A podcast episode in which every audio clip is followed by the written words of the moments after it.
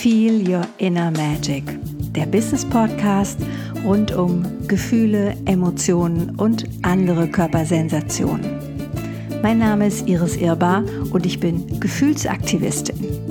Du weißt nicht, was eine Gefühlsaktivistin so macht? Hm, dann lass dich überraschen, weil dazu mehr hier in dem Podcast. Mein Lieblingsthema ist dabei Gefühle im Business bzw. Gefühle und Geld. Ja, und jetzt geht's los. Ich hatte ja letzt noch eine Begegnung mit einem, ja, wie soll ich das nennen, mit einem Thema, wo ich dachte, das will ich unbedingt auch hier eine Folge zu machen, auch wenn es vielleicht nicht ganz im engen Sinne was mit Business zu tun hat. Ich glaube, es hat ganz viel mit Frau sein zu tun, wenn ich mir so den Diätenwahn und den Ernährungswahn und ähm, den Fitnesswahn und all diese Dinge so ähm, teilweise auch in meinem Umfeld angucke. Ne, ich finde ja Bewegung prinzipiell auch gut und ich finde auch Bewegung sollte Freude machen und ne, wenn du so, ich mag ja so Yoga und Zumba und solche Dinge. Wenn du an deiner Bewegung Freude hast, hey, alles gut, mach mehr davon. Nur wenn es manchmal so kippt und so, so, so hart wird oder so, ähm, ja, so eng im Gefühl auch, dann ist vielleicht eine Nummer zu viel. Und worüber ich heute sprechen möchte, ist das emotionale Essen. Ganz, ganz spannendes Thema. Für viele, unabhängig, ob du jetzt ein paar Kilo zu viel hast oder ob du schlank bist oder ob du vielleicht total äh, unterernährt aussiehst, kann die, die äußere Hülle ist praktisch kein Indikator dafür, ob du von emotionalem Essen betroffen bist oder nicht. Weil es kann einfach sein, du hast gute Kompensationsmöglichkeiten für dich gefunden oder du bist einfach mega diszipliniert. Also die äußere Hülle, deine Optik ist da erstmal außen vor. Was bedeutet emotionales Essen? Immer dann, wenn du irgendeine Emotion nicht spüren willst, dann fängst du an zu essen. Oder dann fängst du an, Essen komplett zu verweigern. Also es gibt immer ja auch beide, beide Varianten. Ne? Die einen, die auch sagen, boah, Ärger schlägt mir auf den, auf den Magen oder ne, wenn ich Stress habe, habe ich auch gar keinen Hunger. Ähm, und die anderen, die sagen, ja, aber dann ist so ne Kummer, Kummerspeck oder ähm, nur das klassische dicke Eis beim Liebeskummer wenn das mal punktuell so ist, dann ist das ja auch eine clevere Strategie, weil dann hilft es dir. Ja, ähnlich wie wenn du Liebeskummer hast und einfach mal alle traurigen Lieder dieser Welt ein Wochenende lang durchhörst, äh, ein Wochenende lang durchheulst und dann ist er irgendwann wieder gut. So, was aber viele Menschen machen und meiner Meinung nach ist es äh, schon ein sehr weibliches Phänomen, ähm, ohne dass ich das bei Männern wirklich beurteilen kann, ähm, dass sie eben aus anderen Gründen essen. Prüf doch mal für dich, inwieweit das vielleicht auch für dich zutrifft und inwieweit dahinter, und das finde ich eine ganz spannende Überlegung, ein Beziehungsthema steckt. Also gar nicht zwingend mit dir selbst, hm, sondern vielleicht eben auch mit Partnerschaft, mit frühester Kindheit, mit Beziehungsmustern im weitesten Sinne. Also ich weiß, ich kenne das von mir ein Stück weit, dass wenn ich, ja, unglücklich ist das falsche Wort, wenn ich ähm, unzufrieden mit bestimmten Situationen bin, dass ich dann durchaus auch mal esse, ohne dass ich wirklich Hunger habe. Und was ich auch kenne, ist, dass ich mich, ähnlich vielleicht wie andere mit einer Badewanne oder mit einem Glas Wein, dass ich mich dann auch mit Essen belohne solange ich das merke, finde ich das auch völlig okay. Blöd wird's, wenn ich es nicht mehr merke. Ne? Blöd wird's, wenn es so einen Automatismus gibt, bei dem ich dann wegspringe. Was ich für mich feststellen konnte bei der Beobachtung auch meines Körpers, und das kannst du ja vielleicht für dich auch mal prüfen, ähm, ob sich das irgendwie in einer anderen Art und Weise äh, für dich ähnlich anfühlt oder vielleicht auch ganz anders. Wenn ich einen echten Hunger habe, dann sitzt er im Bauch.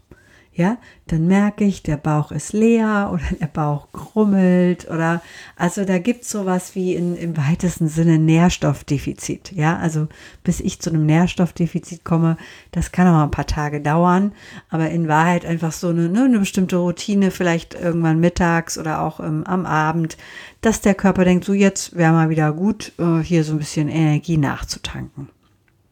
Der emotionale Hunger, der sitzt bei mir eher oberhalb. Also der sitzt so zwischen, kann gar nicht sagen, Mund ist schon auch mit dabei, aber sagen wir Mund und Herz, irgendwo so in diesem Bereich, der, den darf ich erstmal übersetzen. Also den darf ich A erstmal wahrnehmen, sagen, ach, ach, das ist ja interessant, hier geht es gerade gar nicht um wirkliche Nahrungsaufnahme. Und ich meine auch nicht sowas wie Genuss oder irgendwie ne, geselliges äh, Beieinandersitzen und äh, schönes Abendessen oder wenn ihr eine Party oder eine schöne Feier macht. Das, das meine ich gar nicht, sondern dieses, ja, du weißt es ist im Grunde jetzt, eigentlich brauchst du es nicht und uneigentlich greifst aber doch dazu. Oder legst nochmal nach oder ne, so Buffets sind ja da auch so total verführerisch. Ähm, und es könnte einfach sein, dass das mit deinem Autopiloten zu tun hat und dass dein Autopilot da eine, eine Strategie ansetzt, die du vielleicht als Kind auch schon kennengelernt hast und die für dich als Kind total sinnvoll, notwendig und fast sogar logisch war. Nur jetzt bist du ja im besten Fall eine erwachsene Frau. Das heißt, jetzt könntest du dir angucken, was ist das für eine Strategie und kann ich diese Strategie nicht vielleicht auch anders lösen. Vielleicht wäre es schön, wenn ich, ne, wenn es ein Bindungsthema ist, dass ich sage, oh, ähm, ich sag jetzt mal meinem Mann, nimm mich doch mal in den Arm. Obwohl es jetzt vielleicht ne, noch nicht die Zeit ist, wo er kuschelt oder irgendwie vielleicht auch aus dem, aus dem Kontext gerissen ist. Ähm, oder ich rufe eine liebe Freundin an und telefoniere mal ein paar Minuten mit ihr, ähm, weil ich mich dann vielleicht auch in der Bindung wieder wohl und warm und äh, ja wohlig fühle. Oder ich gehe auf andere schöne Substitute, die mir, die ich bewusst wähle. Ja, dass ich mir dann was gönne, ob das dann die Badewanne ist oder ob das vielleicht auch mal irgendwas, ein toller Tee ist oder von mir aus auch mal ein Glas ähm, Rosé oder irgendwas solange du dir eben darüber bewusst bist, dass es jetzt gerade genau diese Aktion ist, die du machst. Und für was das gut ist. Im besten Fall nochmal bei einem Bindungsthema suchst du jemand, mit dem du in Bindung, in Beziehung gehen kannst.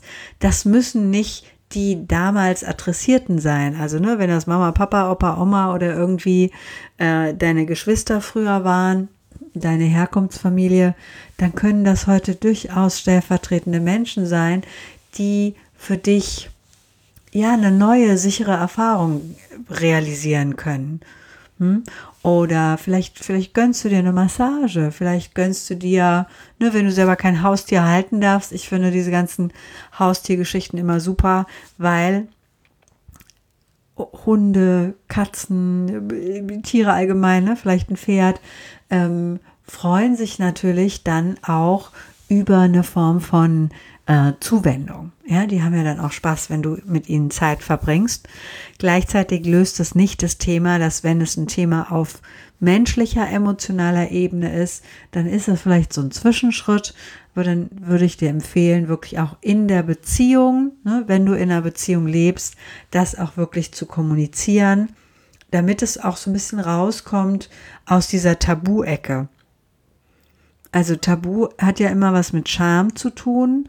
Und wenn ich mich zum Beispiel schäme, weil ich zu viel esse oder wenn ich mich schäme, weil ich die, die Nahrung verweigere oder ich sage, ach, das esse ich hier alles nicht, ja, ähm, dann wäre ein Schritt aus diesem Tabu heraus, das zumindest schon mal zu benennen. Zu sagen, das ist jetzt hier gerade meine Form von Abgrenzung.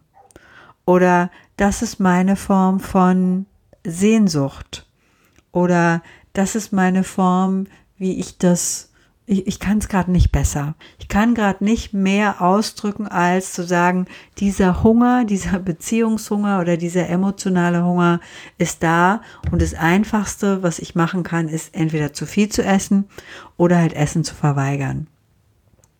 Alleine schon dieses Aussprechen in vielleicht einem Beziehungskontext, in einem familiären Kontext, wirst du merken, ja, da löst sich plötzlich was weil du musst es nicht mehr versteckt machen, sondern es ist jetzt offen, es liegt auf dem Tablett und damit hat es auch eine Chance, sich wirklich zu wandeln und sich zu transformieren.